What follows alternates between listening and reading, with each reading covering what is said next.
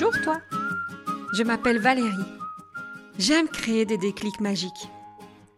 Via ce podcast, j'ai envie de t'embarquer une fois par semaine dans une bulle d'inspiration. Je partage un déclic, une expérience de vie, une belle histoire, une astuce pour développer la confiance en soi, cultiver l'empathie, répandre l'amour. Comme dans un sac à malice, tu pioches ce que tu veux et tu crées ta propre magie. J'ai juste l'envie de t'emmener dans mon univers pour te donner des ailes. Un épisode, comme un shot de caféine. Un petit boost qui pousse à la réflexion et qui sait, te donnera l'audace de faire le premier pas. Rendez-vous chaque semaine pour une dose de bonne humeur, une graine de malice qui te permettra, je l'espère, d'arriver à la meilleure version de toi. Alors, on s'aime? Vous êtes-vous déjà rendu compte que quand on mélange les lettres du mois de mai, ça fait ami. Ami, du latin amicus, dérivé de amare, aimer. L'ami, c'est celui ou celle que l'on aime et qui aime. L'ami, c'est avant tout ou une alliée. C'est la personne qui se réjouit vraiment de notre bonheur et de notre réussite. C'est celui ou celle qui va faire ce qu'il peut, quand il le peut, pour nous aider dans notre réussite ou notre bonheur. L'ami n'a pas peur de perdre le lien. Il a aussi cette intention de nous faire grandir encore et encore. Et du coup, il viendra nous dire ce que parfois les autres n'osent pas nous dire. Et si au fond, j'étais d'abord et avant tout mon meilleur ami Comment je deviens ce meilleur ami? Dans un article de presse féminine, il y avait six conseils pour être une meilleure amie. Les six éléments étaient passer un coup de fil, casser la routine, être toujours sincère, être contente pour l'autre, parler aussi de ce qui ne va pas et être à l'heure.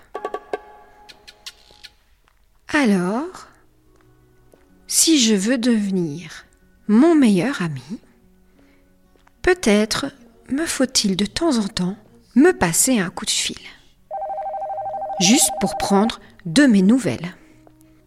Combien de fois je me pose et je prends ce temps pour m'appeler et vérifier un petit peu mon état d'esprit? Casser la routine. Ne pas toujours être dans ses habitudes. Changer la routine du matin. Prendre une autre route pour aller travailler oser faire les choses autrement, dans la cuisine par exemple aussi. Est-ce que j'ose le faire souvent ou est-ce que je me laisse happer par mon quotidien? Qu'est-ce que je pourrais faire aujourd'hui pour que ça ne ressemble pas aux autres jours? Être toujours sincère. Mhm. Le suis-je vraiment?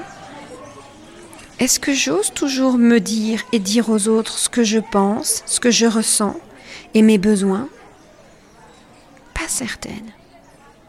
Tiens, peut-être qu'aujourd'hui, je vais être un peu plus à mon écoute et sincèrement essayer d'écouter là maintenant. C'est quoi mon besoin dans l'instant? Être content pour l'autre. Être contente pour moi. Qu'est-ce qui pourrait me faire plaisir? Quelle est donc cette petite chose que je pourrais faire aujourd'hui et qui va me donner le sourire ou la banane? Ça peut simplement être le temps d'une pause, savourer ce thé, ce café ou ce verre et véritablement être dans l'instant présent. Parler aussi de ce qui ne va pas.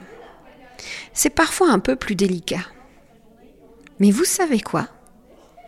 Il y a un joli petit carnet qui quelque part potentiellement se repose et à qui vous pouvez déposer ce qui ne va pas. Et puis, de temps en temps, aller relire les choses qui ont été écrites la semaine passée, le mois passé, et oser regarder s'il y a des choses qui sont peut-être euh, plus systématiques et nous induire à l'envie de casser une certaine routine. Être à l'heure, être à l'heure avec soi, prendre ces moments de pause et oser prendre le temps de la respiration pour juste être à l'heure et dans le bonheur avec soi. Bon, ça va peut-être être compliqué de faire les six d'un coup, mais vous, par lequel vous commenceriez?